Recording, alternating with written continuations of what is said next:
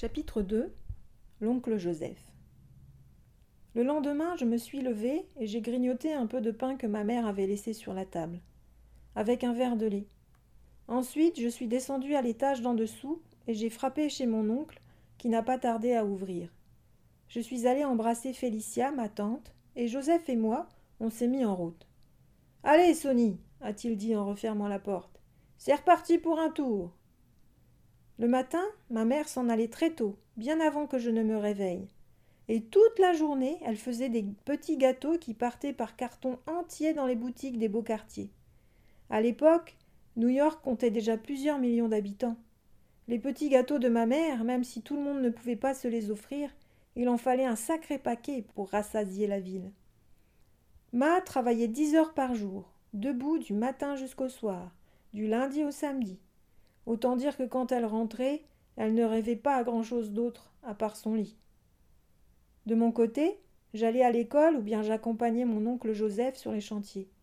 Les écoles dans le quartier, il n'y en avait pas assez pour tout le monde, et la plupart du temps, il y avait autant de gamins assis par terre que sur des chaises. Du coup, on essayait de tourner, d'y aller à tour de rôle. Moi, ça m'allait plutôt bien. Je savais déjà lire, écrire et compter. C'était bien suffisant. Et il était sympa, Joseph. Il aimait bien rigoler. Et avec ses copains de chantier, on ne s'ennuyait pas. Moi, j'aurais préféré travailler tous les jours pour aider ma mère. Mais elle n'était pas trop d'accord. Elle voulait que j'aie une éducation.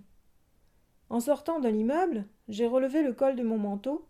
Il faisait froid. De la rue, on entendait le grondement lointain du métro, celui qui traversait le ciel avant de replonger dans les entrailles de la terre et les voitures et les bus avaient commencé leur défilé. Il était encore tôt, mais les trottoirs grouillaient déjà de monde.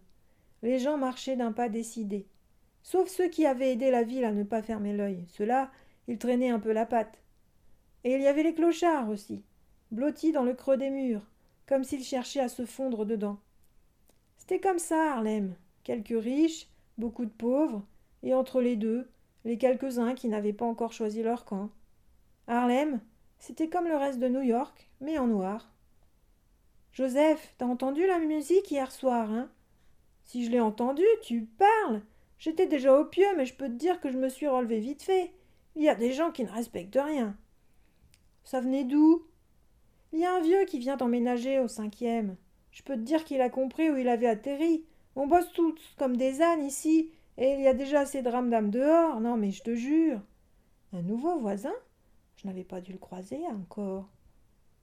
Il a joué du saxophone, hein Du saxophone, ouais. Et un ténor avec ça, le plus discret de la famille. Ça a fait de l'effet à ma, ai-je confié après un moment. Je crois que ça l'a rendu un peu triste. Joseph m'a regardé quelques secondes, puis il a tourné la tête sans rien dire.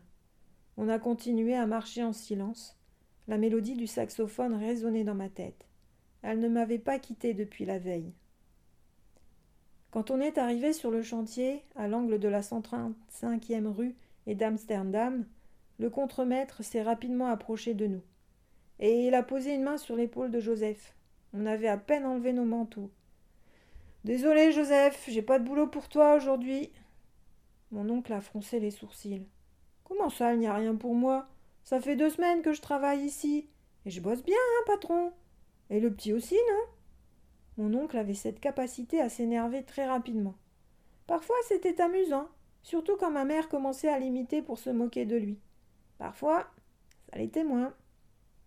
C'est à cause de ces blancs là-bas? J'ai tourné la tête pour voir de qui il parlait. Il y avait effectivement quelques visages pâles inconnus au bataillon. Allez, Joseph, ne complique pas les choses. Tu sais bien comment ça se passe avec le syndicat. Je te promets que je te fais signe dès que j'ai besoin de quelqu'un. Le contremaître et moi, on a attendu quelques secondes la réaction de mon oncle. Les sourcils toujours froncés, il s'est contenté de soupirer et il a remis sa veste. Allez, viens, Sonny, on n'a plus rien à faire ici. J'ai remis ma veste aussi et je l'ai suivi. Je te fais signe a lancé le contremaître en nous regardant pires. C'est ça, a marmonné Joseph. On a remonté la 135e rue jusqu'à Lennox sans échanger un mot, puis on s'est assis sur un banc. C'est toujours pareil avec les blancs. Ils te tapent sur l'épaule parce que tu bosses bien, Mais dès qu'un des leurs débarque et a besoin de boulot, t'as plus qu'à rentrer chez toi. Ras-le-bol. Des fois, je me dis que les blancs d'ici valent pas mieux que leurs cousins du sud. Pendant dix minutes, j'ai écouté mon oncle vitupérer sur la vie en noir et blanc. Moi, je me demandais à quoi allait ressembler la journée. En agitant les jambes, parce que j'avais froid. Et puis un homme s'est approché de nous. Un petit tour de loterie, ça vous dit? Le type avait l'air enthousiaste. Un peu trop peut-être. En tout cas, mon oncle l'a dévisagé avec un drôle d'air. Oh, Sam, tu me remets pas? Joseph, on a bossé ensemble, vieux. L'usine de confection de pantalons de la 124e, il y a deux ans. Mon oncle avait une mémoire d'éléphant. Le contremaître On l'appelait gueule d'amour parce qu'il avait une sale trogne, que même un chien n'aurait pas voulu l'échouiller. Le visage de l'homme s'est éclairé. Gueule d'amour Mais oui, ça y est, gueule d'amour ah, ah, quel gros plein de soupe c'était celui-là Comment ça va, vieux? Bah, tel que tu me vois, ça pourrait aller mieux. Mon oncle s'est levé, et Sam et lui se sont lancés dans une conversation interminable. D'abord, ils ont parlé assez fort et je n'ai pas fait attention à ce qu'ils racontaient. Puis, ils ont commencé les messes basses. Ils se sont même un peu éloignés de moi. Là, j'ai tendu l'oreille, mais je n'ai compris que quelques mots au gré du vent. Il y avait une histoire de reine, de bolito et de billets verts. Puis mon oncle a attrapé la main de son ami en souriant, et bientôt Sam disparaissait. Qu'est-ce que vous avez manigancé avec ton copain? j'ai lancé à mon oncle qui souriait toujours. On laisse tomber le boulot pour aujourd'hui, Sonny. On rentre à la maison. C'est vrai qu'il faisait froid, mais je n'avais pas envie de rentrer, moi. Qu'est-ce que j'allais faire jusqu'au retour de ma mère Allez, Sonny, fais pas le gamin. J'ai trouvé du boulot pour demain, et je veux profiter d'aujourd'hui pour passer un peu de temps avec Félicia. Tu comprendras quand tu seras grand. Joseph savait que sa femme était à la maison, car c'était là qu'elle travaillait. Ma tante Félicia, c'est la dame couture de tout le quartier, et elle était sacrément douée. Elle réparait les vieux habits avec tant d'habileté que parfois, après être passés entre ses doigts, ils avaient l'air plus neufs que ceux qui sortaient du magasin. J'ai hoché la tête en signe de reddition. Contrairement à ce qu'il s'imaginait, je savais très bien ce qu'il avait derrière la tête. J'allais quand même avoir quatorze ans. Mais je n'ai fait aucun commentaire et je l'ai suivi sans protester. Cela faisait longtemps que mon oncle et ma tante essayaient de me faire un cousin ou une, une cousine. Et ça les rendait souvent tristes de ne pas y arriver. Sur le chemin du retour, j'ai croisé les doigts dans ma tête pour qu'enfin un bébé vienne construire sa cabane dans le ventre de ma tante. Quand je suis rentrée, j'ai refermé la porte de l'appartement derrière moi et je suis allée attraper le tour du monde en quatre-vingts jours sur l'étagère au-dessus de mon bureau. Joseph m'avait dit de venir frapper chez eux vers midi pour partager leur déjeuner, mais il n'était que dix heures trente. Je me suis donc allongée sur mon lit, et j'ai ouvert le livre pour me plonger dans les aventures de Phileas Fogg et Jean Passepartout. Cela devait être la troisième ou quatrième fois que je lisais ce roman. J'ai laissé mon atlas à sa place. Lors de ma première lecture, j'y avais tracé l'itinéraire des deux aventuriers. Mais je n'en avais plus besoin. Ce voyage, il était imprimé dans ma tête.